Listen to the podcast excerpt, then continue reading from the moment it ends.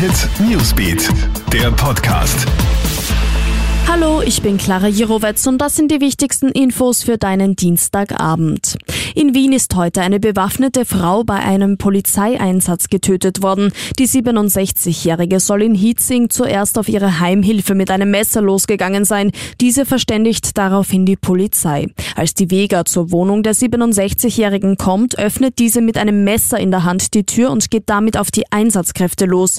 Die Beamten setzen zur Abwehr einen Taser ein und feuern einen Schuss ab. Trotz sofortiger Erste-Hilfemaßnahmen stirbt die 67-Jährige wenig später im Spital. Das Landeskriminalamt Steiermark soll nun prüfen, ob der Schusswaffengebrauch rechtens war. Deutschland hat heute weitere drastische Maßnahmen verhängt. Bund und Länder haben sich auf weitergehende Ausgangssperren verständigt. Der Lockdown wurde bis 31. Jänner verlängert. Zudem ist in besonders stark betroffenen Landkreisen für die Menschen ein eingeschränkter Bewegungsradius von 15 Kilometern vorgesehen. So will man tagestouristische Ausflüge verhindern. Diese gelten bei den Ausnahmen explizit nicht als triftiger Grund.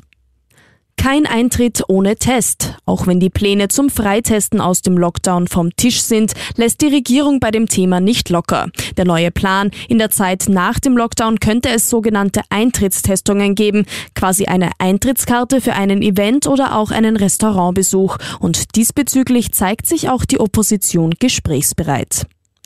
Süßer Affennachwuchs im Tiergarten Schönbrunn. Die Kaiser Schnurrbart Tamarine, Tamaya und Purple haben Drillinge bekommen. Die Kleinen sind zwar erst 5 cm groß, haben aber schon jetzt einen recht markanten Schnurrbart. Fotos der süßen Affenbabys findest du online auf kronehit.at. Dort checkst du dir auch alle aktuellen Infos zum Tagesgeschehen. Ciao und bis bald. Krone Hit Newsbeat, der Podcast.